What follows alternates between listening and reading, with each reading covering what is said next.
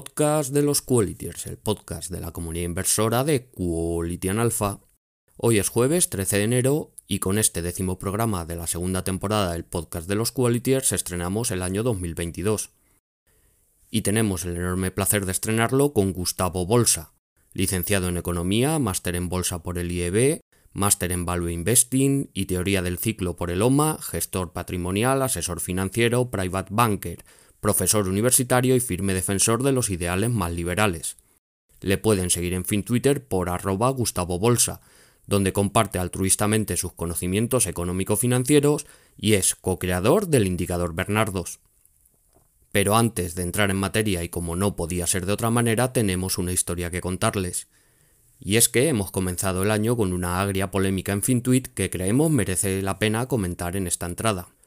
Por ponernos en contexto, el pasado 29 de diciembre el tuitero Meg, arroba buscando a Meg, publicaba un tuit que iba ilustrado con la típica tabla de capitalización compuesta, realizada para una persona que ahorra 6.000 euros al año desde los 25 hasta los 60 años de edad, y que empezando con 5.000 euros acababa con un capital por encima del millón de euros. El tuit rezaba así y leo textualmente. Invertir 500 euros cada mes en fondos durante 30 años es una buena forma para no depender del sistema público de pensiones. ¿Por qué la mayoría de la gente no hace esto? El mejor consejo que os darán este 2021, empezad a ahorrar e invertir por vuestro futuro. No tendréis pensiones. Cierro comillas. Hasta ahí nada raro, el típico tuit promoviendo la cultura del ahorro y la inversión como alternativa al sistema de pensiones un tuit que promueve el sacrificio personal presente para buscar un futuro mejor, que promueve principios básicos y que lo hace además sobre la base del sacrificio personal. Sí, del sacrificio personal y no a costa de nadie, y por tanto poco debería tener de ofensivo para otras personas, porque esto no es un juego de suma cero, nuestro ahorro no va contra nadie salvo contra el propio disfrute del momento presente. Que puede que a muchos les moleste que se ponga en duda la viabilidad del sistema de pensiones, porque lo consideran un ataque a su partido político del cual son fanáticos seguidores. Pero si lo piensan bien, tras más de 40 años de alternancia democrática, esto no va de colores políticos, esto va de demografía y pirámides poblacionales, esto va de ingresos menos gastos, esto va de que en la hucha tiene que haber lo suficiente para pagar a los que cobran, en definitiva, esto va de sentido común. Pues bien, un personaje público que trabaja de reportero en un medio de comunicación y cuyo nombre no vamos a dar porque no se lo merece, tenía la mala baba y peor educación, de la de toda la vida y también de la financiera, de tratar de ridiculizar el tuit y echar a sus secuaces encima de Meg, un ahorrador como tú o como yo, por el simple hecho de que propone un ahorro de 500 euros al mes. Que sí, que para algunos, o incluso para muchos si lo prefieren, puede ser difícil de alcanzar ese nivel de ahorro a nadie se le escapa, pero que tampoco es el fondo del mensaje. Pero es que a determinadas líneas de pensamiento esto de la cultura del ahorro les molesta mucho. Y no digamos ya lo de la inversión. Ahorro e inversión.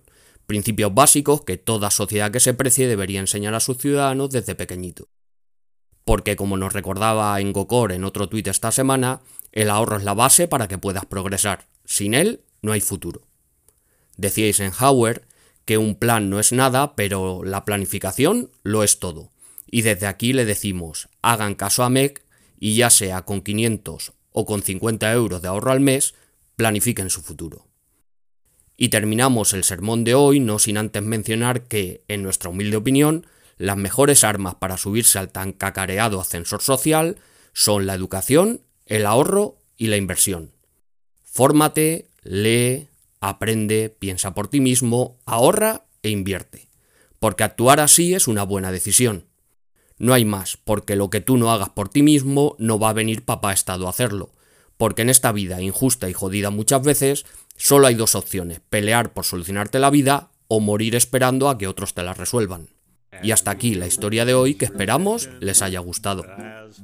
Hoy un día más os traemos una lección en forma de píldora Decía el expresidente Reagan que we, the people, nosotros el pueblo, decimos al gobierno qué hacer y no al revés, que nosotros, el pueblo, somos el conductor y el gobierno es el coche, y que nosotros y solo nosotros decidimos hacia dónde va, por qué ruta y a qué velocidad. Para seguir de cerca la información de nuestra comunidad, únase a nuestro foro, síganos en nuestra cuenta de Twitter, regístrese en nuestra página web y suscríbase a nuestro canal de YouTube. Si quiere hacer de nuestra comunidad un sitio mejor, ayúdenos haciéndose Patreon. Y no lo olvide, lee, piensa invierte y si encuentra algo mejor, venga a nuestro foro a contarlo. Bienvenidos todos dentro del décimo podcast de la segunda temporada de Quality Alpha. It's a desperate situation when you're at the zero bound. If a tree falls in a forest, is it making any sound? New money makes inflation if folks who have it spend. But if it only sits there, then the misery will not end. Inflation or deflation, the choice is looking grim. I wonder what John Maynard Keynes would say if we asked him. Inflation or deflation, tell me if you can. Will we become Zimbabwe?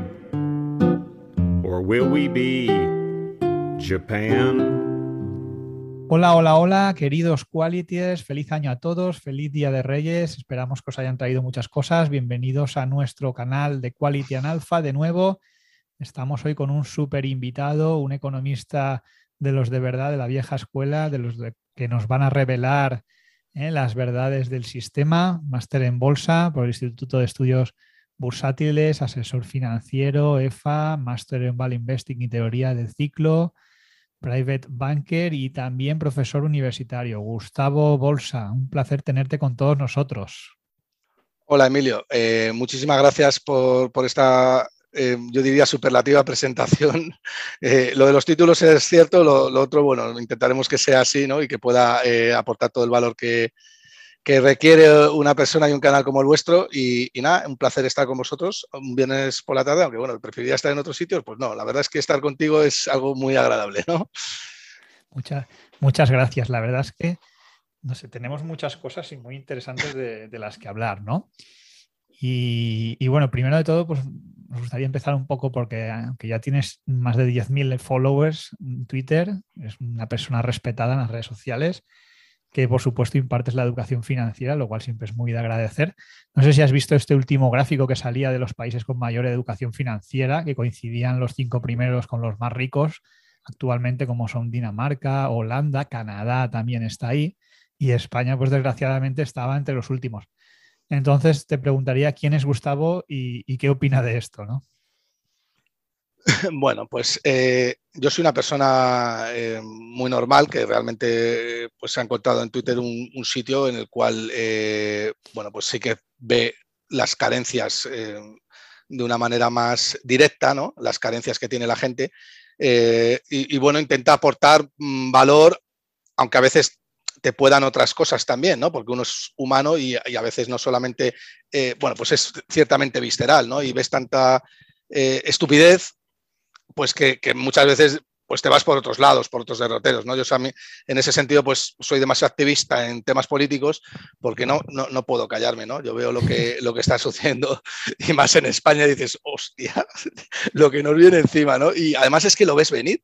Y, y, y quieres, quieres eh, de alguna manera eh, aportar algo, ¿no? Algo más, ¿no? O sea, no se trata de que quieras que tú que ganen los tuyos, porque yo no soy, eh, yo soy completamente apolítico y para mí eh, en política, estar en política, pues lo he dicho muchas veces, creo que eh, es prácticamente imposible que un político quiera lo mejor para, el, para, los ciudadanos. Creo que el político lo que quiere es lo mejor para sí mismo, ¿no? Y, y, no es malo, es, es simplemente el, el, pues, inherente al ser humano, pues ser competitivo y dentro de la política ser competitivo significa pues maximizar tu utilidad en tanto en cuanto, pues, cuantos más votos captes, mejor. El y problema, para captar.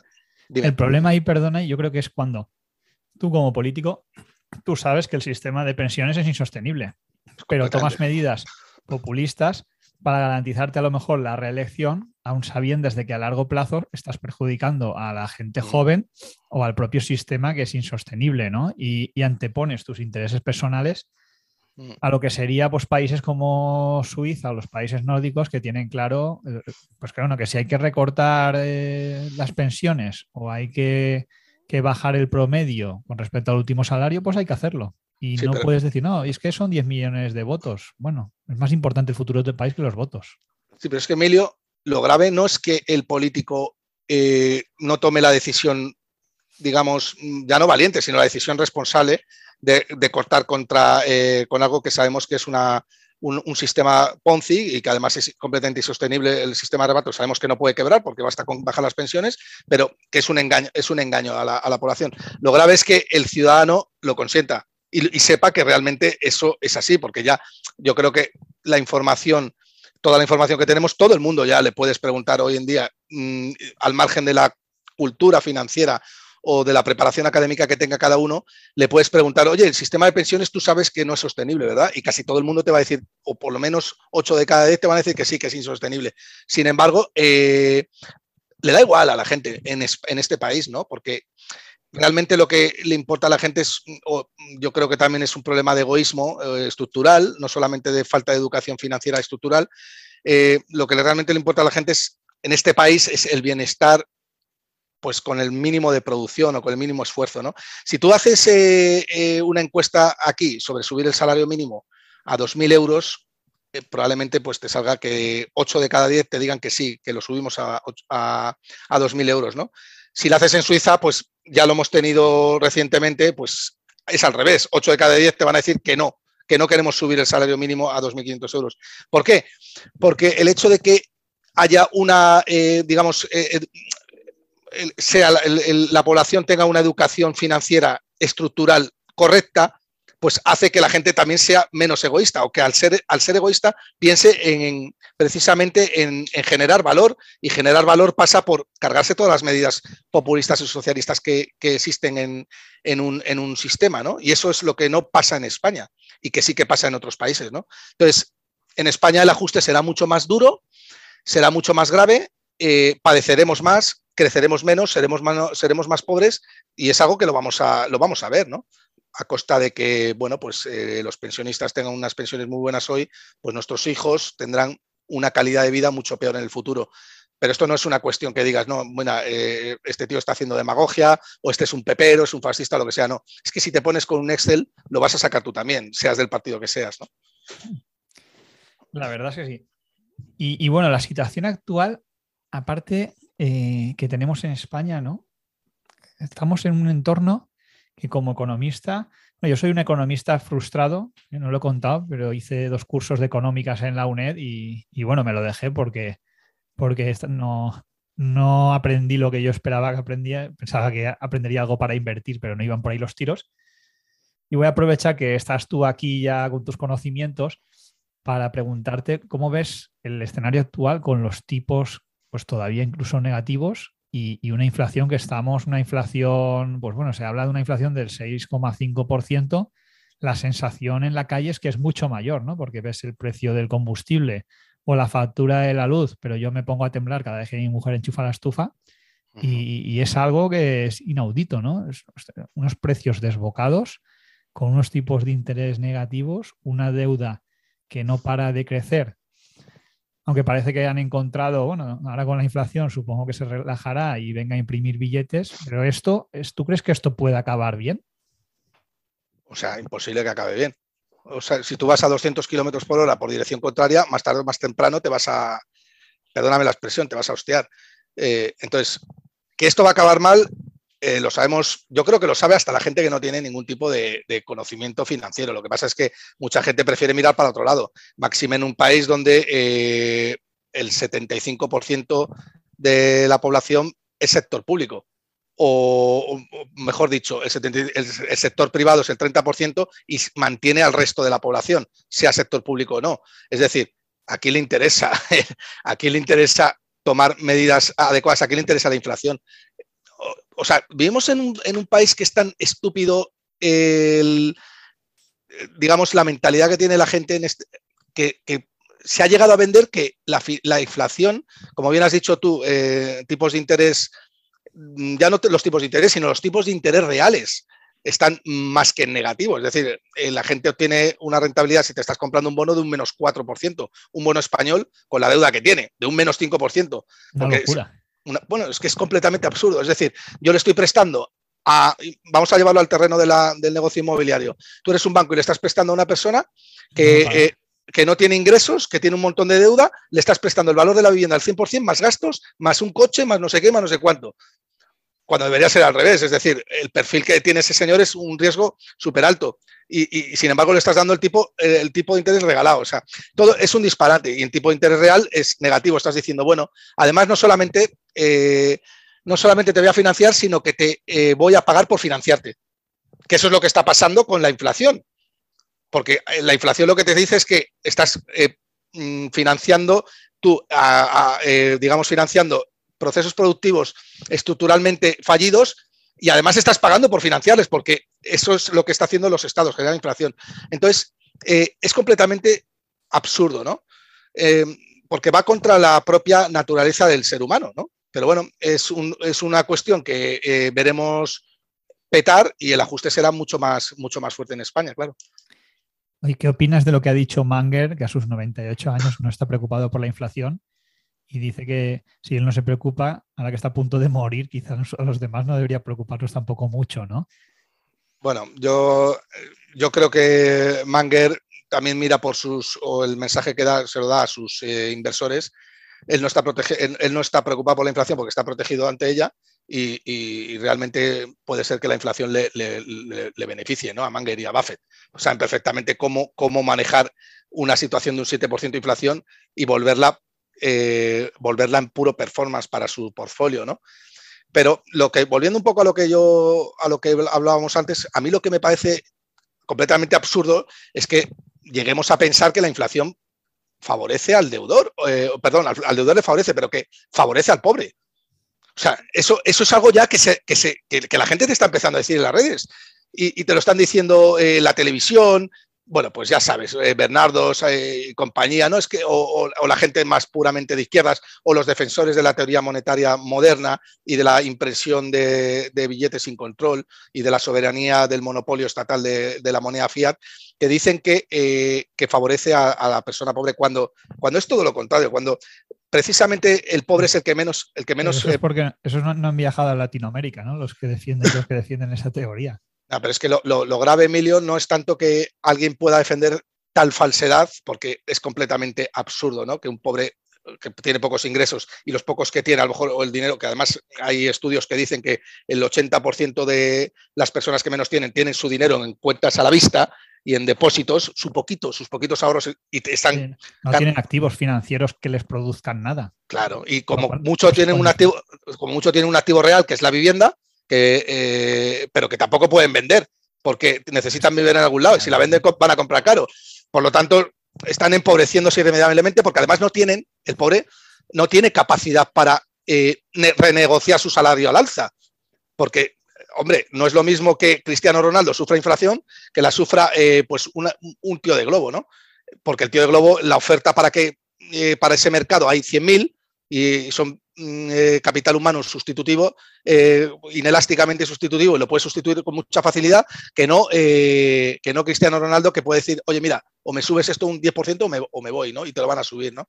Entonces, es absurdo, ¿no? Es absurdo que no solamente que te vendan eso, o tanto que te vendan eso, sino como que la gente lo llegue a comprar. O sea, diga, no, mira, es que nos está beneficiando. Oiga, que estás yendo al supermercado y estás pagando un 7% más por todo, o un 5% más, o estás pidiendo una eh, al chino de, pues, eh, para cenar esta noche y te están subiendo un 10% más.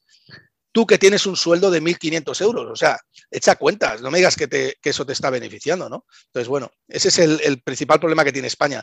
No, no los problemas que, de, inflación, de deuda y tal, sino que las, las, personas o los ciudadanos de este país piensen que esos problemas no son problemas y que son buenos, ¿sabes? Yo recuerdo una compañera de trabajo que me decía, que le decía, ostras, esto de la luz es insostenible. Y decía, pero al final ya no miro nada. Dice, al final que te sube 5 euros al mes la factura. Y digo, de 5 euros y, y 50 y 100 también. Si no lo miras, háztelo, mirar. Y, la gente no se da cuenta porque es un poco como el cuento famoso de, la rana y la olla, ¿no? Que tú lo metes la rana en la olla en agua tibia, la vas calentando, cuando se da cuenta ya no puede respirar. No es lo mismo que si lo echas en un perol de agua hirviendo y se escalda. Y eso es lo que está pasando. Y se ve con los salarios, que los salarios ahora mismo que hay en España, pues yo cobro menos que mi padre en los años 90. Sí, sí, así es. Y además, no solamente eso, Emilio, es que además eh, en España, debido a, la falta de, especialización que hay dentro de que nosotros estamos especializados, pero en, la estructura productiva pues hay poca especialización, es mucho más difícil renegociar los salarios al alza.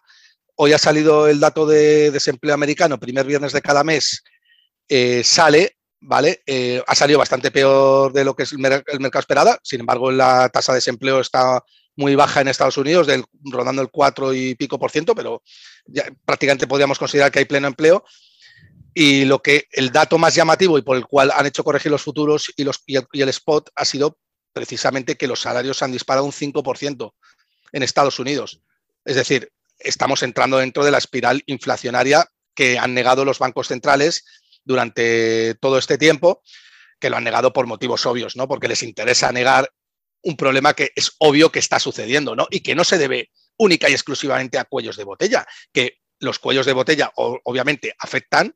En el momento en el cual tú reduces la oferta y aumentas la demanda de un bien, es normal que se dispare el precio de ese bien, ¿vale? Pero eso es un, catalizador, un acelerador. El problema de fondo no es ese, oiga, el problema de fondo es que usted ha metido 5 trillones de dólares en el último año ¿vale? Y, eso es un eso es inundar el mercado de, liquidez y de dólares, ¿no? Y además es que usted eh, está financiando todo con déficit. Y además es que usted ha dado un cheque de dos mil y pico dólares a cada ciudadano. Es que eso, vamos a ver, como mínimo tenemos que pensar que si eso, que eso, eso en cualquier momento, por cualquier desajuste, va a producir inflación.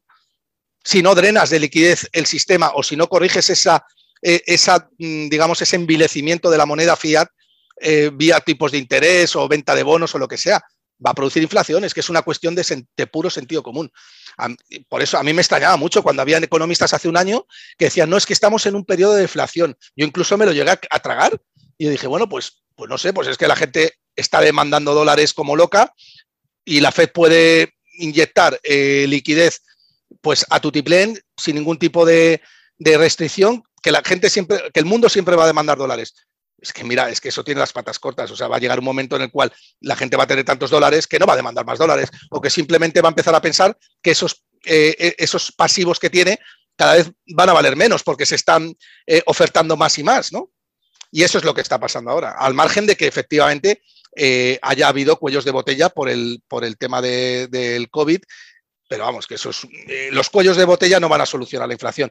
Que la cadena productiva otra vez vuelva eh, a su, digamos, a su, a su, a su corriente natural, no va a producir que la inflación se reduzca. O sea, sí puede reducirse marginalmente, pero no va a desaparecer. Fíjate la mentira con perdón que es el sistema este, porque el Banco Central, cuyo principal objetivo es mantener la inflación en torno al 2%, tengo un, amigo que dice, el Banco Central nunca va a permitir la inflación, tiene la obligación de mantenerla por debajo del 2%. Digo, no tiene ninguna obligación, tiene un objetivo con el que se creó y que realmente ahora se lo están pasando por el forro. Porque es mentira.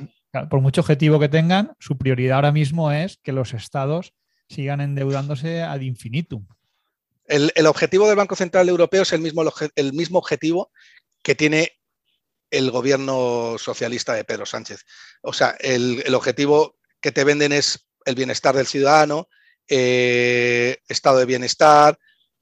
Es todo mentira. O sea, la realidad es que eh, tú, el Banco Central Europeo y la FED están súper contentos con esta situación de inflación, porque lo que están haciendo es provocando que, o financiando su déficit, financiando el populismo, financiando la demagogia, las subvenciones, por ejemplo. Claro, por ejemplo, o sea, nosotros decimos, mira, esto es que nos viene fenomenal Biden.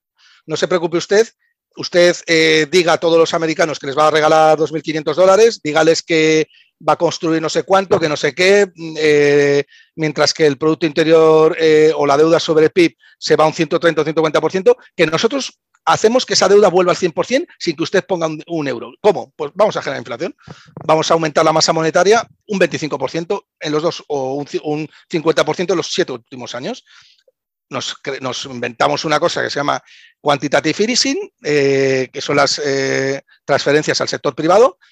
Financiamos modelos estructurales que no están, están en el mercado zombificados porque no están demandándose o porque, eh, digamos que tienen una mala asignación del capital y no deberían de estar ahí. Simplemente los estamos zombificando porque nos interesa que estén ahí y, nada, y, ya se comerá el marrón otro, que es lo que pasó en Estados Unidos cuando eh, Carter perdió las elecciones contra Reagan y es que Volcker no tuvo otra que eh, que, provocar una de las mayores crisis que ha habido en Latinoamérica. Y cuando subió los tipos de interés al 20%, por todo el ciclo de inflación que hubo en Estados Unidos desde primeros del 70 hasta finales del 80 prácticamente, cuando la inflación estaba entre el 10 y el 15%. Es que nos pensamos que, la situación actual está muy, vamos, que estamos muy lejos de la situación, eh, esta situación actual con la anterior, pero es que no estamos tan lejos. Es que estamos en un periodo de inflación nunca, eh, bueno, no había, que no se había visto en los últimos 30 años. Y estamos hablando de que, desde el 91 o el 92. 92, 92, pero es que en Estados Unidos la inflación está al 7% ya. Es que no es nada descabellado que suba un 3% más, subiendo los salarios como están subiendo al 5%, eh, con lo cual el poder adquisitivo de los asalariados no se reduce tanto y siguen consumiendo de la misma manera y eso hace que la demanda siga aumentando, mientras que además la oferta de liquidez siga aumentando porque un tapering de reducción de 30.000 millones a 30.000 millones de dólares es, absurdo, es estúpido. Después de todo lo que has metido de pasta, lo que tienes que hacer es vender bonos y filtrar eh, liquidez del mercado o subir tipos de interés. Lo que está haciendo la Fed es mandando globos sonda eh, al, mercado, porque realmente la Fed no tiene ni idea de lo que, de lo que está pasando. Ellos están cómodos con, con su situación de expropiación de, del dinero a los ahorradores, porque todo el que tiene moneda fiat está perdiendo poder adquisitivo con cargo a deuda del Estado, ¿vale? Eh, amortizando la deuda del Estado, mejor dicho, es, decir, el ahorrador está pagando la deuda del Estado ahora y está súper cómodo. Dice, mira, vamos a ver, vamos a ir lanzando globos sonda, vamos a decir que no hay inflación, luego después vamos a decir que la inflación sí la hay, es transitoria. Ahora, no es, no es que sea transitoria, sino que es permanente, pero más o menos la tenemos controlada. Ahora decimos que en marzo vamos a subir, hacer una pequeña subida de tipos, pero si te das cuenta, no están tomando, eh, tomándose en serio el tema de la inflación. Y, es, un, es un tema muy grave, ¿no? Ahora bien, que la Fed puede controlar la inflación perfectamente. Si mañana sube los tipos de interés al 2%, se cargan, se cargan buena parte de la inflación. pero eso sí, las bolsas caerían un 40 o un 40% y, y, aquí no pasa nada, ¿no? Esto es como la película esta nueva de DiCaprio de Netflix, de No mires arriba, ¿no? Sigue ahí. Tengo ganas de verla, pero no, circulando. he, visto. he visto a trozos lo que me han dejado las niñas, pero el resumen sería: quedan seis meses para el fin del mundo y los políticos diciendo, bueno, no mires arriba que hay elecciones. Es que, es que Emilio, es que está, el sistema está completamente podrido. Eh, porque las decisiones que aportan, las decisiones correctas son las decisiones que van en contra del político. Eh, las decisiones antipopulares, o sea, las decisiones que no te dan votos.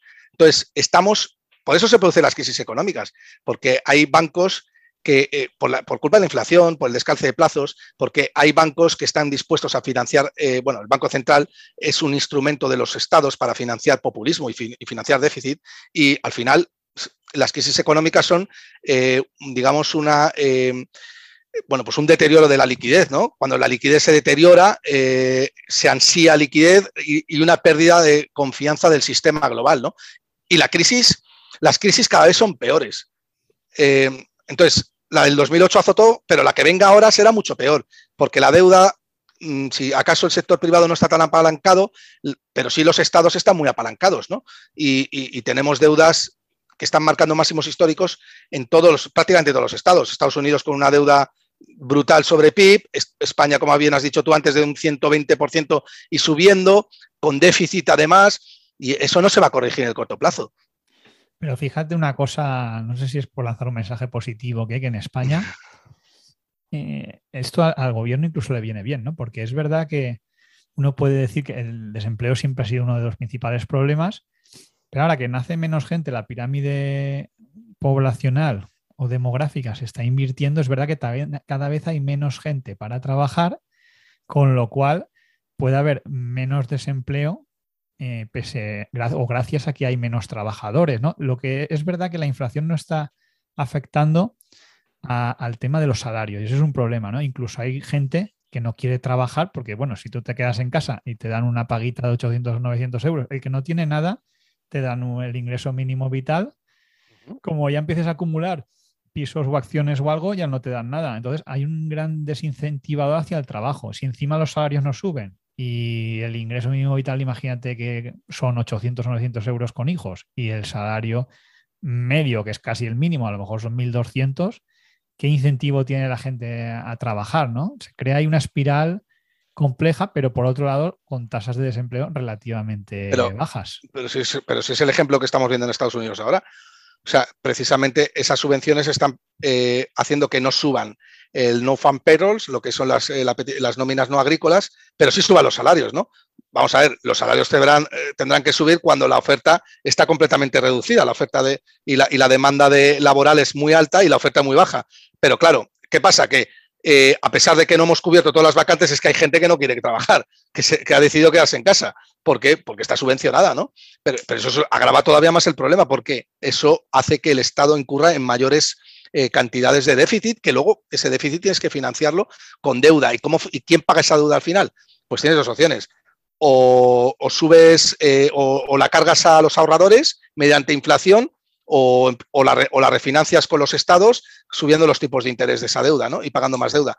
Eh, obviamente lo, más fácil y lo más sencillo es generar inflación. O sea, por eso te digo, Emilio, que, que yo, yo alucino mucho, eh, como decía Howard Marks en su libro eh, The Most Important Thing, cuando decía que había dos, tipos de pensadores, los first thinking level y los pensadores de segundo nivel, ¿no?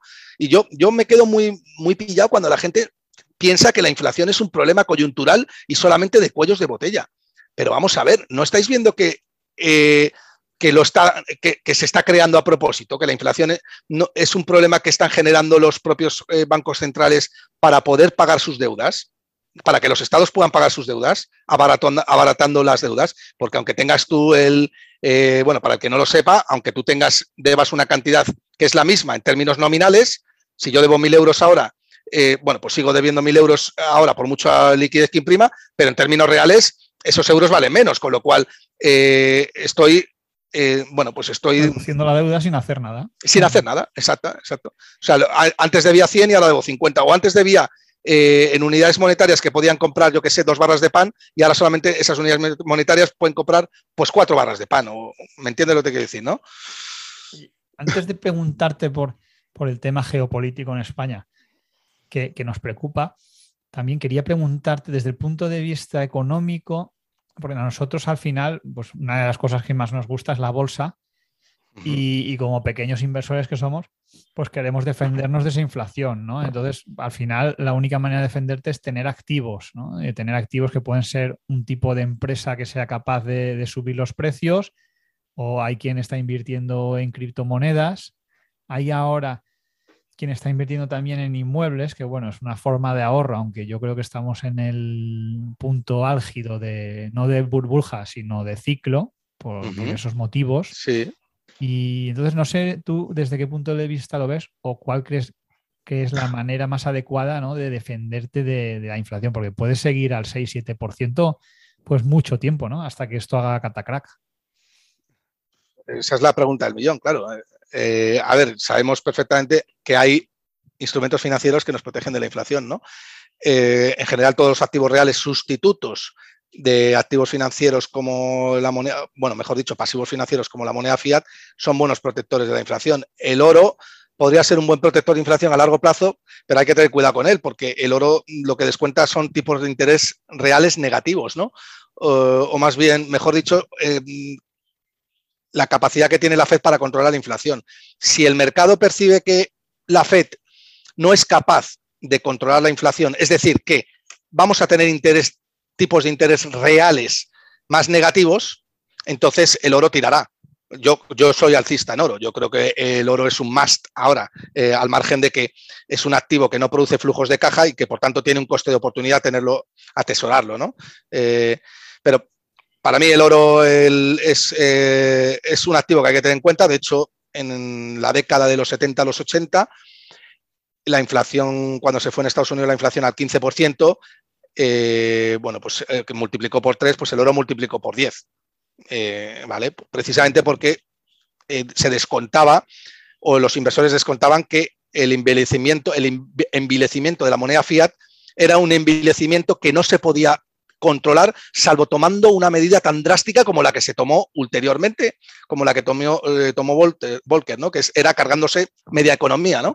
que probablemente eso pueda suceder ahora. Es un escenario, digamos, que es que, bueno, pues un escenario que está ahí, que hay que asignarle una probabilidad. ¿No es muy alta? No, no lo es, pero, pero está ahí, ¿no?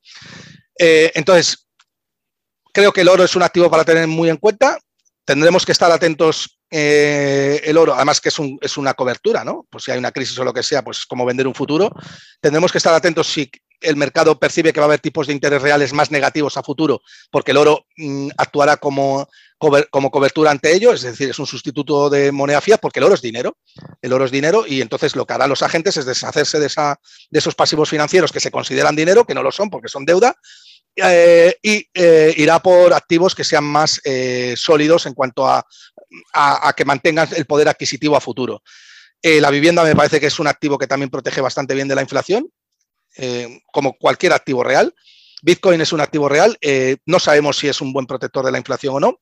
Creo que es un, es un activo que está convirtiendo o está en proceso de monetización en tanto en cuanto, más que monetización, digamos que está buscando su hueco ¿no? como depósito valor a futuro, es decir, un activo que es capaz de mantener el registro de riqueza en el futuro parecido al oro, que yo creo que coexistirá con él a futuro pero no, no creo que la gente que tenga oro piense que el oro, perdón, oro, de Bitcoin piense que Bitcoin va a sustituir al dólar porque la hegemonía del dólar o de cualquier pasivo financiero eh, controlado por el Estado es brutal, ¿no? Ya sabemos que ellos tienen una ventaja competitiva, un mode clarísimo y es la violencia.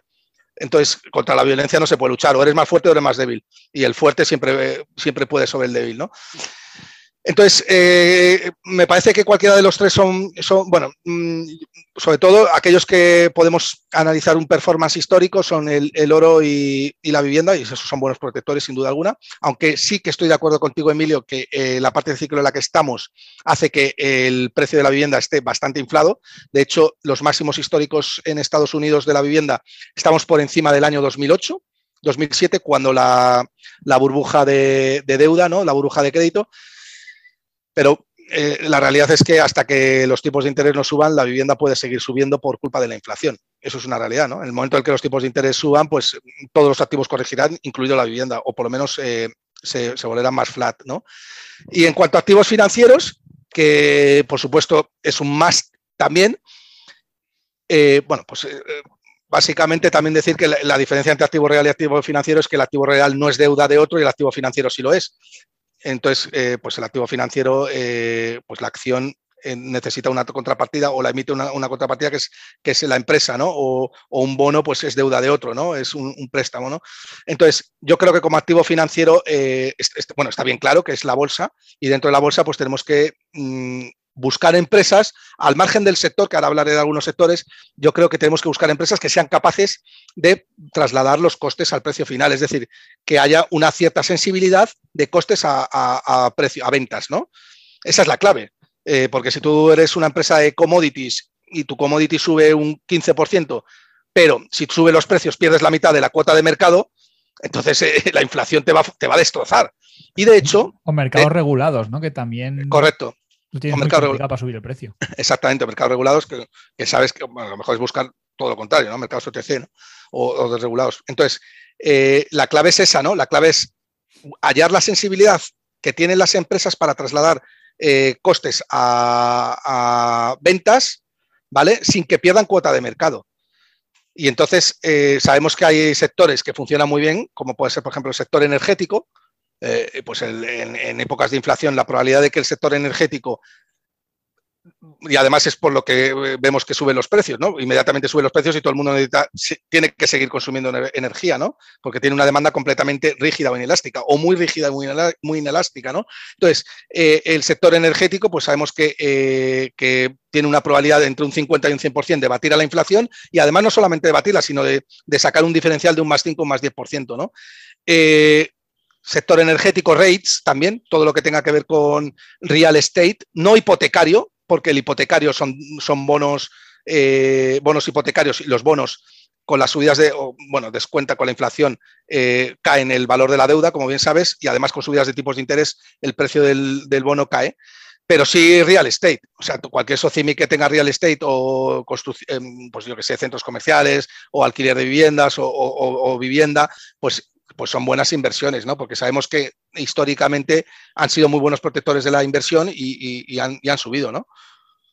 ¿Y qué opinas de, de lo que llaman la japonización de la economía, ¿no? que era algo que veíamos muy lejos hace 20 años y ahora estamos viendo que, se parece bastante el mercado español en cuanto a tipos de interés, o oferta inmobiliaria, envejecimiento de la población con, respecto a la Japón de finales de, de los 90. Es un tema muy complejo, el de la japonización de la economía. Yo he leído bastante sobre ello y, de verdad que y hay gente muy buena y muy buenos economistas y ninguno tiene, ninguno se aproxima a dar una respuesta que más o menos tenga un sentido universal, que digas, bueno, esta respuesta la compro, ¿no? Porque además el tema de Japón es un tema porque los japoneses son muy, muy, muy suyos y muy especiales, ¿no? Y llevan generando deuda muchísimo tiempo, que luego la compran los propios estados, los japoneses están comprando acciones también, o han comprado ETFs, o sea, han hecho grandes, auténticas barbaridades, ¿no?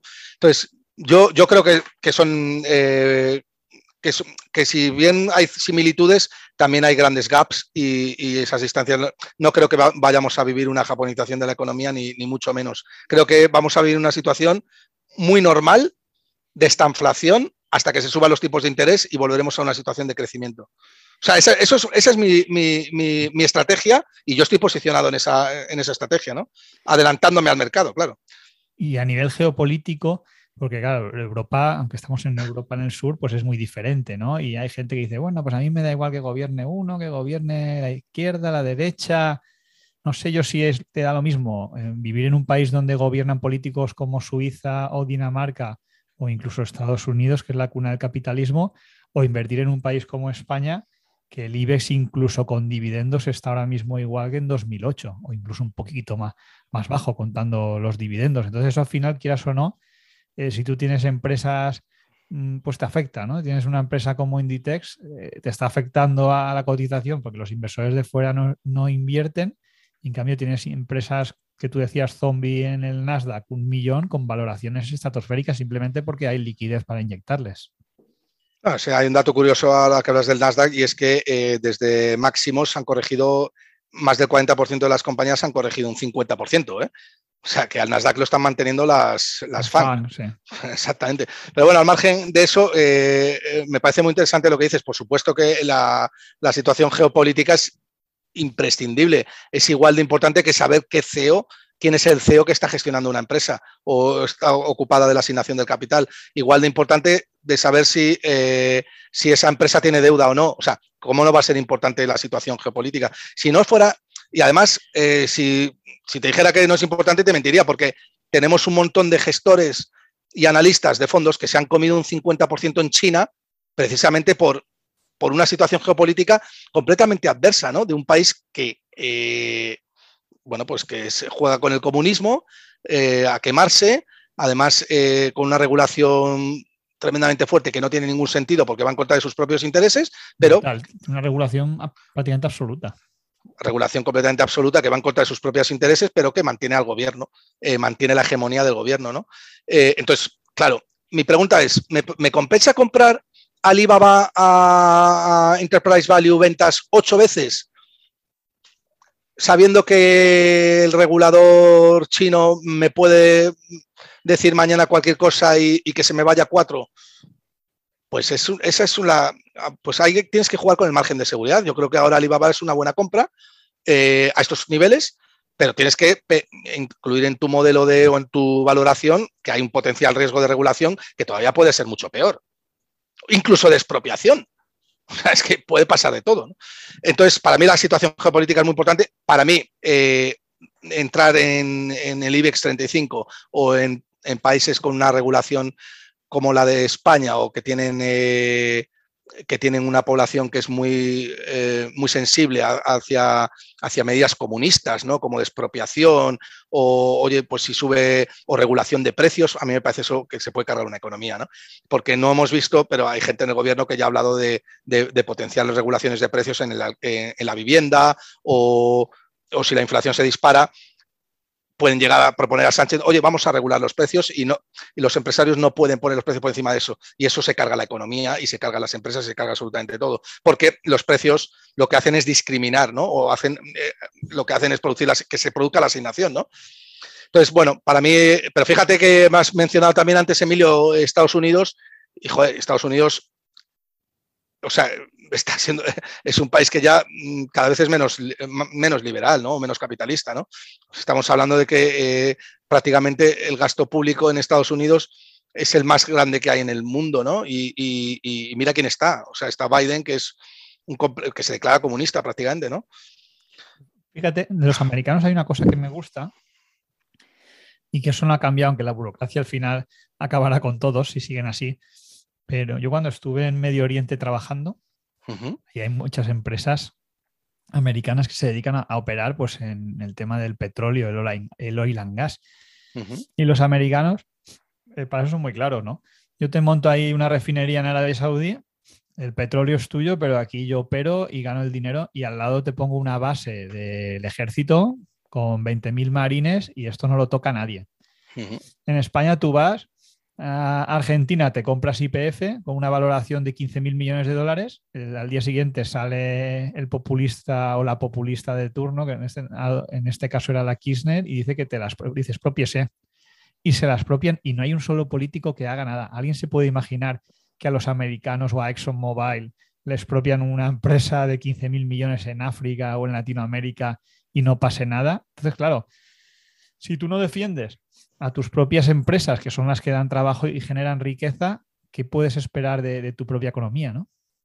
Sí, completamente de acuerdo contigo. O sea, eh, Estados Unidos es verdad que tiene un problema ahora de socialismo, en mi opinión, muy grave, eh, que además creo que va a agravar la próxima crisis, que no sé cuándo será, mm, ya quisiera yo, ¿no? Porque me pondría corto de absolutamente todo, pero, que, pero, pero claro, hay un problema, ¿no? Y es que el socialismo se carga absolutamente eh, todo, o sea, se carga las economías ah, y además es que lo, hemos, se carga las monedas, se carga la calidad de los ciudadanos y, genera mucha pobreza, ¿no?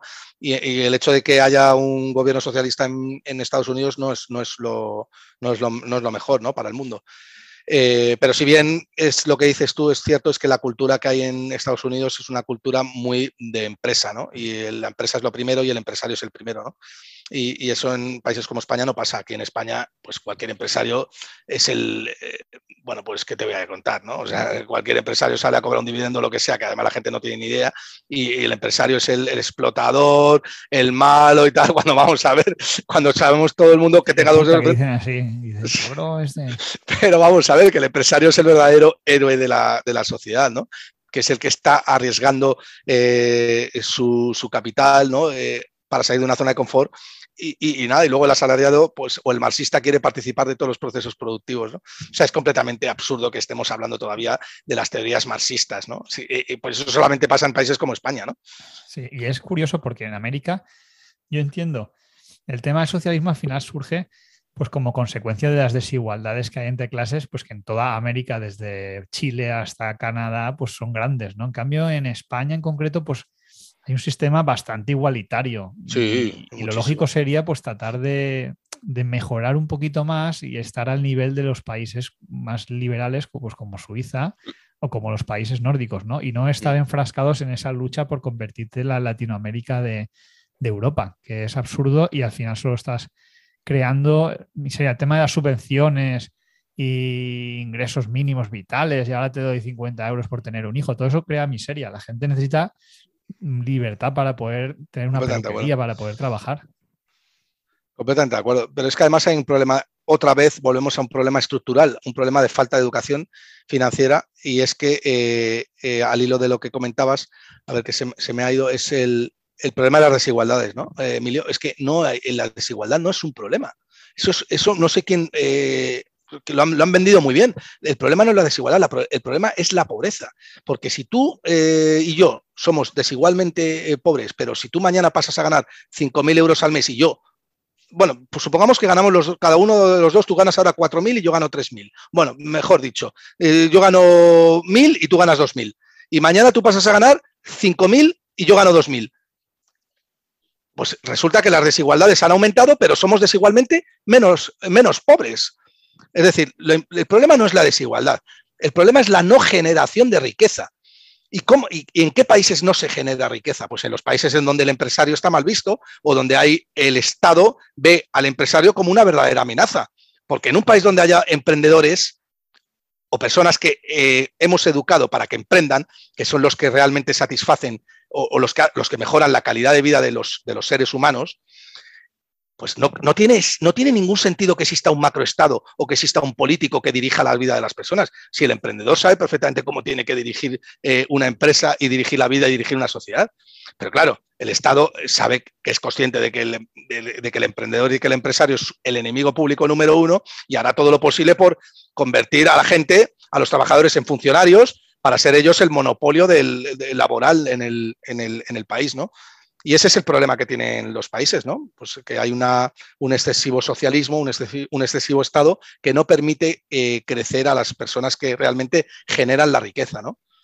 Yo es que en España ahora mismo lo veo prácticamente imposible el tema de que puedan surgir emprendedores porque cuando el país necesita muchos Amancio Ortega para que paguen muchos impuestos. Por mucho que luego se le insulte y demás, pues si cobran mil millones de dividendo y paga 190 mm. o 250 millones, eso es lo que necesita.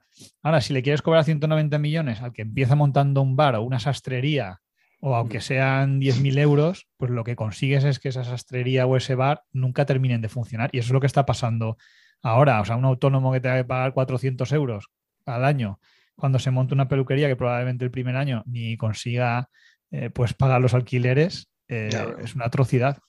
Ya, pero más grave aún, Emilio, lo grave es que no pueda eh, contratar, porque si contrata y luego lo despide, eh, pues tiene que pagar una indemnización, que menos mal que no se ha dado la reforma laboral y, lo que eh, más o menos eh, Yolanda Díaz en compañía más o menos dicen, oye, que tenemos que una deuda con Europa y tal, que no podemos hacer esto porque entonces nos cargamos el país, ¿no? El problema es que el empresario se pone a echar cuentas y dice, joder, es que no, me sale. A nadie, no, contrato a nadie. Pero es que luego hay otra cosa, hay otro problema también de, déficit de conocimiento y es que, Emilio, la gente no sabe que las empresas pagan un 30% de seguridad social sobre el empleado. Pero es que no lo está pagando la empresa. Es que eso sale de la productividad marginal del trabajador. Es decir, si tú ganas 1.500 eh, es porque estás produciendo 2.250, 2.300 como mínimo, de los cuales de esos 1.500 a ti te están quitando un tanto por ciento de IRPF más otro tanto por ciento de seguridad social, que se, arraiga el Estado, la, el, monopolio de, oye, si te vas al paro, oye, la pensión, todo, todo, todo es el Estado, todo es papá del Estado. Pero es que además la empresa está pagando 750 euros por encima de esos 1.500 euros eh, al, gobierno de turno que no sale del, del bolsillo del empresario sale de tu productividad marginal, porque si tú produces menos de eso, no, te, contratan. Claro. Igual que tus vacaciones. No, es que los derechos, es que mira, es que gracias al Estado tenemos 20 días de vacaciones. Que no, hombre, que no, que tus vacaciones te las estás pagando tú, de tu productividad marginal. Porque si tú produces menos, incluidas esas vacaciones, eh, de lo que tú realmente cuestas, no, no, eres contratado. Fíjate la mentira que se ha vendido a la gente. Claro, en la nómina eso no aparece, para tratar de vendérselo, pero es que en países como Dinamarca, que siempre se dice que pagan muchísimos impuestos, la seguridad social que paga el trabajador es cero. Cero, es mínima. Paga cero. Y entonces el trabajador dice, es que allí pagan 50% de IRPF. No, allí paga 50% de IRPF el que gana 6.000 euros. El que gana 1.000 paga prácticamente cero. Pero más aún, es que, es que el despido es libre, es que el despido es libre allí también. O sea, vamos a ver, es que o sea, es que está todo hecho para que el, mercado laboral sea un mercado dinámico. ¿Cómo no vas? Pero ¿cómo vas a tener un mercado que es el principal mercado de, que genera riqueza? El principal mercado de una economía es el mercado laboral. ¿Cómo lo vas a tener rígido? ¿Eso en qué cabeza cabe? Es todo lo contrario. Tú tienes que tener un mercado laboral completamente dinámico, flexible, que, haya, flujos, flujos todo continuamente, movimiento continuamente. Y luego, si quieres ser socialista, invéntate otras cosas, pero no vayas a atacar al corazón de lo, del crecimiento. Claro, que si yo como, yo como socialista me pregunto, pero a mí me interesa tener un mercado laboral dinámico que lo único que va a producir es que cada vez más gente tenga más eh, riqueza, genere riqueza y salgan más empresarios, más emprendedores. ¿Para qué? Para que luego me echen. Si eh, un empresario o un emprendedor no va a querer eh, votar nunca a un político que, que, que encorseta la economía, ¿no? O sea, es, un chiringuito. En mi opinión es todo pues una mafia. Bueno, hablando de mafia, cariñosamente, nos vamos a acordar aquí de nuestro querido amigo Bernardos, ¿eh? que nos Ah, sirve, sí, nos sirve de indicador en Twitter con sus magníficos tweets. Estaba repasando da el mucho juego. El que dijo de Apple cuando cotizaba en 2019 a 57 dólares, eh, dijo, si has invertido en Apple, saca el dinero ya corriendo, que todo lo que puedes ganar de forma adicional no compensa lo que puedes llegar a perder. Y ha hecho un 220% desde entonces. Sí, sí, y, y además creo que ha tenido algún split, pero habría que verlo. Pero bueno, eh, Bernardo es, es el ejemplo de, de persona populista que no tiene ni idea de lo que habla y simplemente lo dice porque, eh, bueno, pues tiene 50.000 followers, eh, tiene que decir cosas o tiene que aparentar que, pues que sabe. ¿no? Pero tú, tú te has parado a mirar el balance de Apple, la cuenta de resultados, eh, de pérdidas y ganancias, el, el flujo el de estado- caja que el- genera Apple, que no hay nada, no hay nada en el mundo que te pueda generar 70 mil millones al año. Exactamente, 70.000 millones al año y que tiene una caja que, que es más que toda la capitalización bursátil de muchísimas empresas. Yo diría que incluso del IBEX 35, habría que verlo, pero creo que tiene 300.000 millones de dólares de caja, ¿no? De caja neta. O sea, y además, tú, pero tú qué me estás diciendo a mí de que Apple está cara eh, eh, cuando costaba, no sé si 600.000 o 700.000 millones de dólares cuando lo dijiste, ahora está en 3 trillón, lo dijo este, pues cuando estaba en un trillón porque ahora mismo Apple ya está rozando el, el trillón dólar, que son 3 billones de euros, 3 billones de euros, que es, eh, si no me equivoco, dos veces y pico el PIB de España, casi Perdona, dos y medio. dos y medio. eh, salvaguardando la comparación variable stock, variable flujo, pero bueno, para que ponerlo un poco en contexto, o sea, ¿pero qué coño estás diciendo? O sea, eh, tú te has parado a pensar, ¿por qué no haces un análisis sólido y dices, oye, mira, eh, tras un análisis de, en el cual creo que el flujo de caja de Apple eh, está, no justifica los precios que se están pagando por, eh, por acción. Creo que la compañía, porque es que, fíjate, porque si tú mismo te pones a pensar y dices, no, es que está haciendo 60 mil millones, 70 mil millones de euros de, de flujo de caja libre, de caja neta, eh, al año. Y cuando dices que está, y cuando dices que está cara, la, la empresa cotiza un billón. O sea, está- estás diciendo que está cara cuando estaba per 13 o per 14. Más que día. Aparte tenía, entonces, por aquel entonces, te- llegó a tener en caja no sé cuántos billones. Pero si es una, que te- una barbaridad, como te lo estoy diciendo- 200 o 300 billones. Sí, pero te lo, estoy, te lo estamos, te lo estoy diciendo de mente, pero joder, es que el PER histórico eh, o la rentabilidad media histórica del Standard Poor's 500 es per 15, es decir, un 7%. Eh, y Apple, que es la mejor empresa o una de las mejores del mundo, está cotizando a- a- al- al PER histórico. Y tú me estás diciendo que, que hay que salirse de Apple, que está cara y tal, cuando todo el mundo se está esperando, matando por que salga el nuevo iPhone para comprárselo. Pero tío, por favor, Luego o sea, te dicen que es- eso es la- pero- exacto, pero esa es la gente, esa es la gente que, que tenemos en este país. Y esa es la gente que vende. Y esa es la gente que la gente eh, que, que luego hacemos caso, ¿no? Pues a- luego no nos esperemos pues a estar como estamos, ¿no? O sea, lo- lo- bastante bien estamos, ¿no? La verdad es que sí, para lo que podíamos estar. Pero bueno, eh, eh, al final a Bernardos, pues como otros, muchos que hay en la red, incluido yo en muchas cosas, ¿eh? hay que tomárselo pues a, a coña, ¿eh? Y, y da mucho juego y, y bueno, a mí me odia, seguramente. Lo que pasa es que al final, cuando ya tienes tantos seguidores, al final son miles de seguidores que te leen y esos mensajes, Peligrosos. mucha gente que se los crea. No, son peligrosos, son claro, peligrosos. No, son peligrosos. Un hábito. Claro, dices, No, pero es que además eh, eh, mm, algún incauto puede decidir vender por ese mensaje. Porque claro. al final es un tío que sale en la tele, que, que tiene cierta capacidad para manipular y para engañar. Y oye, puede haber un señor que no tiene mucha idea de bolsa. Joder, pues yo he ganado unos eurillos, voy a vender. Pero porque lo ha dicho este tío que no tiene ni idea de lo que está diciendo. Que lo único que está haciendo es sensacionalismo puro y duro para ganar eh, imagen a costa de que otros pierdan o no, porque no tienes ningún, ninguna tesis detrás, ninguna base, ningún criterio. Estás estafando, ¿no? De alguna manera. ¿no? Esa es mi, mi opinión. Qué pena. Qué pena que esta gente sea la que, la que más luego. Pero luego estamos nosotros. Emilio. Luego estamos nosotros luchando contra eh, luchando y, poniéndoles en evidencia, ¿no? las injerencias. Para eso, para recordárselo estamos, que no le hagan caso. Las, Exactamente. las Apple siempre hay que holdearlas. Aparte, que en España Pues sí. vender una acción a la que le ganes un 100% es una ruina, porque Haciendas ya se te lleva el 21%. Con lo cual, mejor quedártela y cobrar los dividendos. Eso si no es, si es, si es una acción extranjera, porque como además sea española, tienes la tasa Tobin, eh, que te penaliza, ¿no?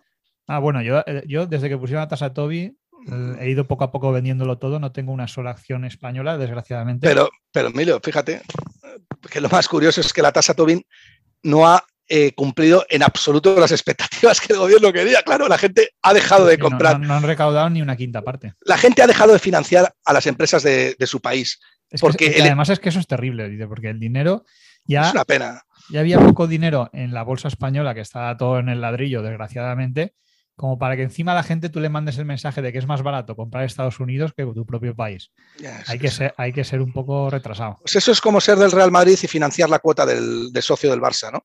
Es- eso es, eso, eso es un- pues gente que hace, pues gente que son completos inútiles. No tiene otra. Pero hay eh, más cosas detrás, porque tú, mira, por ejemplo, yo tengo en, la tasa Tobin también la pagas en Reino Unido y en, y en Sí, Francia, pero en tú, claro, tú Francia. en Francia compras Louis Vuitton Sí, y el gobierno no está todo el día dándole caña al dueño de Louis Vuitton. El dueño de Louis Vuitton vive en el Caribe, en Guadalupe, con sus exenciones fiscales, están encantados. Y si necesita energía nuclear para fabricar los bolsos más baratos, pues le hacen Diga- una central. digamos sí que son, son eh, modelos completamente Claro, diferentes. incluso en el tema del automóvil en Francia, aquí, aquí el tema del automóvil, pues entre lo de Nissan, lo de la SEAT, eh, aquí en Valencia la Ford siempre están, siempre están primero amenazando con que no queremos coches, no queremos industria de la combustión, cuando ahora mismo es la primera industria en España. Y luego, en Francia, en cambio, la industria del automóvil eh, eh, apuestan todo por ella, ¿no? Pese a que no sea una de las industrias Sí, más sí. rentables. No, bueno, de hecho, hace poco, bueno, Francia tiene una participación muy importante de muchas eh, compañías que cotizan en el CAC, como Renault, por ejemplo, también, eh, algunas. Pero bueno, yo, Stellantis. Exactamente. Pero Emilio, lo, lo importante no es que, oye, no es que Francia lo está haciendo, nosotros lo hacemos. No es que Inglaterra lo está haciendo, no. Yo es que he estado, yo ahora mismo he estado viviendo en Londres por un- unos proyectos que he tenido que hacer allí y, y yo hablaba con el, con, la con el taxista, o con el del CAP eh, con- o en la panadería, de todos de bolsa, o hablábamos de acciones. Allí lo normal es que todo el mundo invierta en bolsa, ¿sabes? Pero aquí en España nadie invierte. O sea, no pongas un impuesto además si invierte muy poquita Exacto. gente que penalice la inversión. Más aún. Pues y además, ya teniendo como tienes de penalizado el ahorro, porque lo tienes un montón de penalizado, ¿no? Sí, porque además antes, ah, yo recuerdo cuando yo empecé a invertir, tú cobrabas 1.500 euros de dividendo y pagabas cero de impuestos. Estabas Ahora exento. Cobras 1.500 y estás pagando 300. El Son 19%. 300 euros menos Sí. directamente me quitan. Entonces, claro, me está quitando el poco incentivo y 1.500 euros por de dividendos, pues al año, pues oye, es una cantidad. Pero eso después, eh, Emilio, después de todo lo que te ha costado ahorrar. Claro, o sea, pero, eh, cuando has ahorrado, has pagado IRPF, has pagado seguridad social. Y, y- y puesto al añadido, tasas, etcétera, etcétera. Yo hice los cálculos una vez y me salía, y además los hice con Frank Tonek, eh, de, este de, eh, de Twitter, los vimos juntos y tal, y, y nos salía que eh, el Estado se, se quedaba con entre el 60 y 65% de tu producción, de tu productividad marginal. Y eso si no fumas, ¿eh? que como fumes ya, te- ahí te puedes pegar un tiro. Pero bueno, el tabaco, al- al- mira, yo soy completamente antiimpuestos, pero bueno, que le pongas un impuesto a algo que genera una externalidad negativa, pues todavía te lo compro, ¿no? Porque el tabaco te mata a ti, además te jode a otras personas, es como un peaje en una autopista de... Ah, Eh, bueno, privada. ¿y la lotería no mata gente o qué? La No, no, pero sí, no, no, pero sí estoy completamente de acuerdo, Eduardo. O sea, yo soy antiimpuestos en todos los sentidos, pero, pero vamos a ver, o sea, estamos hablando de. No, es que España es un sistema comunista y tal, pero ¿qué dice Gustavo Bolsa? Este es un tarao, este es un facha, este es no sé qué y tal. Pero chaval, si te están quitando el 60-65% de tu producción, que no puede, que te está dirigiendo otro, te está dirigiendo otro, que no te enteras. O sea, Es que eso digo, yo como ya me lo conozco, yo he vivido en Medio Oriente y allí tú, una cerveza, no, no, uy, eso es pecado, pero ibas a, a una tienda, que solo había una tienda en todo el país, que era del, del jeque o del emir, y la cerveza en vez de un euro te costaba siete. Y entonces a siete euros la cerveza, entonces sí que te la podías beber porque ya no era pecado ahí. Y bueno, vamos a ver, esto, ¿qué Bueno, pasa? Se soluciona poniendo un impuesto del 300% y ya está. Bueno, tú, eh, tú lo habrás vivido allí, ¿no? Que son países muy autoritarios y pff, debe Claro, ser. un- pero, pero luego vas a un hotel de cinco estrellas, te cobran 15 euros una cerveza y ahí no hay Sí. ningún problema.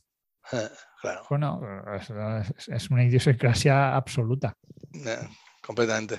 Bueno, y si quieres para acabar, y dejamos ya descansar a nuestros bien amados oyentes, a ver un poco, ya que hemos empezado el año, las perspectivas no sé cómo las ves. Has comentado que han bajado las empresas del Nasdaq, sobre todo las que estaban sobrevaloradas, que habían subido mucho, lo cual es normal, ya está sano, ¿no? Que baja un 50%, la gente se asusta, esta ha bajado un 50%, pero claro, si había subido un 80% en los dos últimos años, está subiendo un poco las empresas de China, eh, pues, en el caso de Baba, que es la, que es la más conocida, pero Tencent también.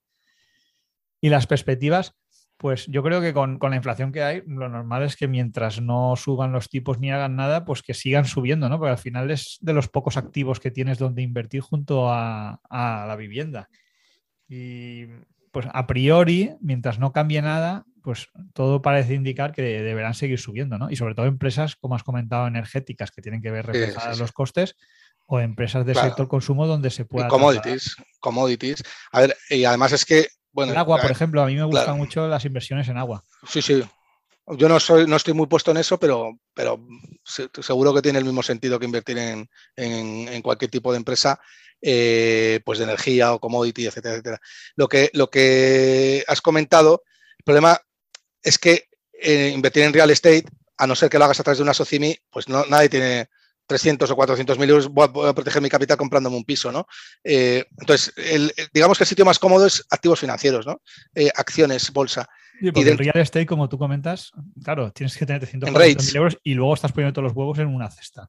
Exacto, completamente de acuerdo. No puedes comprar 10 activos distintos con 300 mil euros. Vamos, yo, muy bien ese punto que tocas, Emilio, tampoco me quiero extender demasiado en otros temas, pero eh, un, para mí un error fundamental que hay entre los digamos, ahorradores españoles es que el 90% compromete sus ahorros en una sola activo, ¿no? Que es la vivienda y además apalanca, ¿no? O sea, eh, realmente yo lo que creo que es más inteligente es extender tu vida en pisos de alquiler y lo que vayas ganando, pues invirtiéndolo en bolsa, que te da una rentabilidad mayor y que además estás diversificado y tienes menos riesgo y no te comes una caída eh, como la que te comiste en el 2007-2008, que mucha gente tiene hipotecas al 4 o 5%, con viviendas que valen tres veces menos, ¿no? Entonces, eso que has dicho es muy importante. En primer lugar, eh, yo creo que el, mejor sitio para estar ante escenarios como los de inflación es la bolsa, sin lugar a dudas.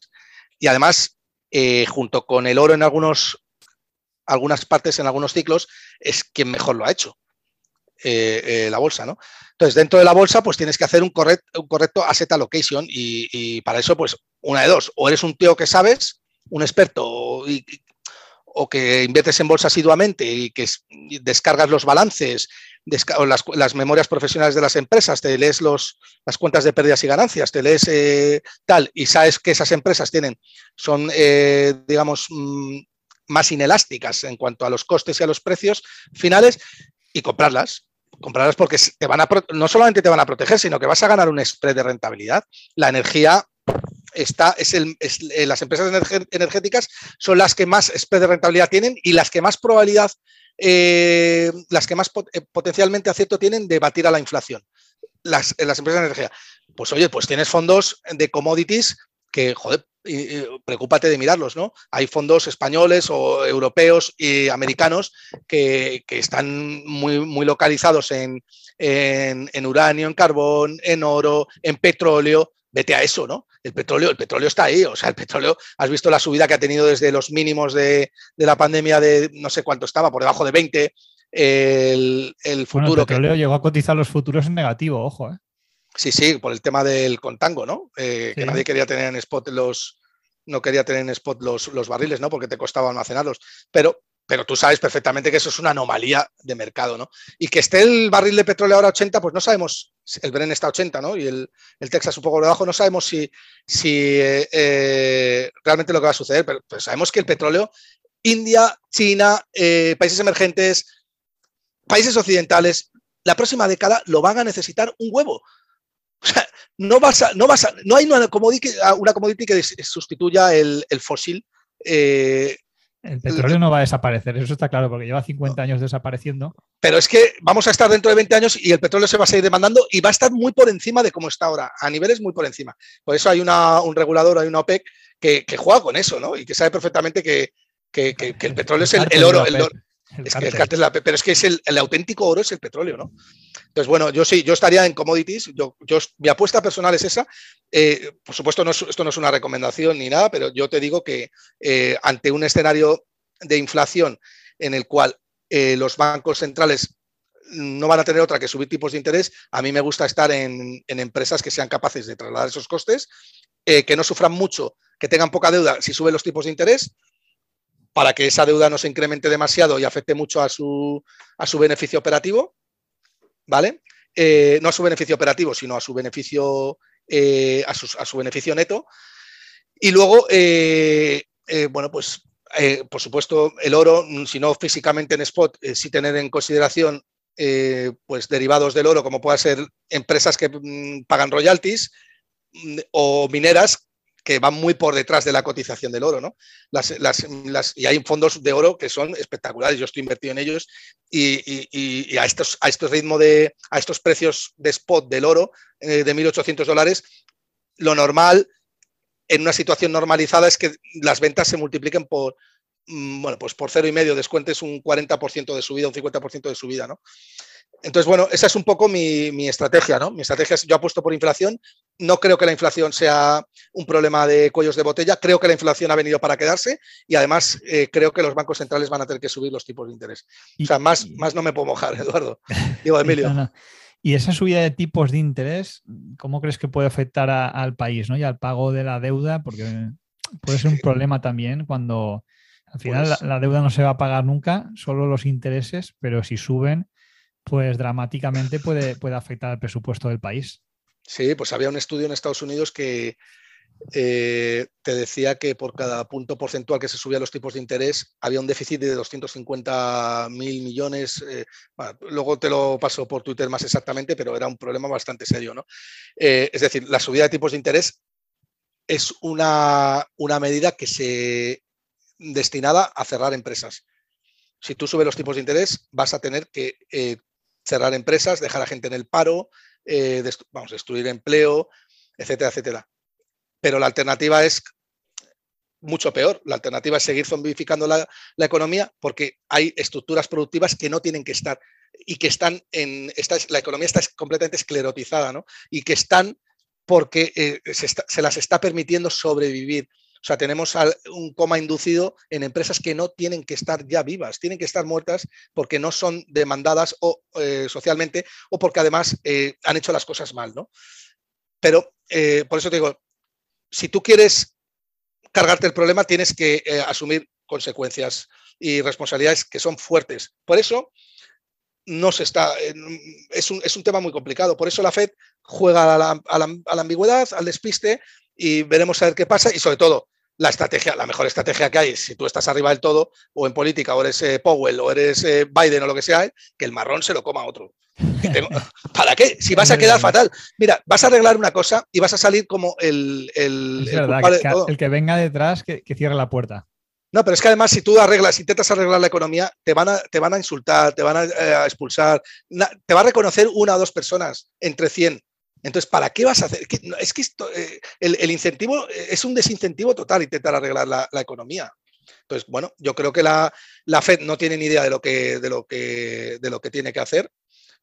Dice ahora que en marzo va a subir los tipos, veremos. Bueno, pues ya sabéis, mucho cuidado con invertir en empresas endeudadas y que no sean rentables por lo que pueda pasar. Si podéis acumular 150 mil millones en caja como el abuelo Buffett, mejor por lo que pueda pasar, que eso siempre va bien. Y gracias, Gustavo, por, por tu tiempo, por estar aquí con nosotros. Eh, podéis seguirlo en Gustavo Bolsa en, Twitter. Bueno, también das clases en la universidad, ¿no? Por si alguien se sí. hacer algún máster. Sí, bueno, ahora estoy, empiezo a dar clases en la Universidad Francisco Marroquín. Eh, bueno, y, también doy clases de particulares, he dado clases en másters. Bueno, pues es algo que, creo que es necesario, ¿no? Eh, si te gustan las finanzas, pues transmitir todos tus conocimientos. ¿No? y además ayudar a, divulgar la, educación financiera que tanta falta hace y al final la gente que invierte pues es gente que, que aporta valor ¿eh? que tiene luego mayor poder adquisitivo, por lo tanto puede consumir más, puede gastar más y puede ayudar más a los demás. Perfectamente claro, como lo has definido. Muchísimas gracias, Gustavo. por tu pues muchas gracias. Un abrazo fuerte. Un abrazo. Nos vemos pronto y gracias a todos los patreones y a todos los que nos seguís. It's a mini Great Depression. Our markets went berserk. The Fed is printing trillions now, but will their efforts work?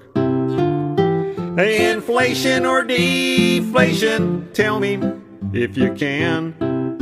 Will we become Zimbabwe? Or will we be Japan? Credit markets came undone and still are in distress. Will the dollars in my mattress buy much more next year or less. It's a desperate situation when you're at the zero bound. If a tree falls in a forest, is it making any sound? New money makes inflation if folks who have it spend. But if it only sits there, then the misery will not end. Inflation or deflation, the choice is looking grim. I wonder what John Maynard Keynes would say if we asked him. Inflation or deflation, tell me if you can. Will we become Zimbabwe or will we be Japan?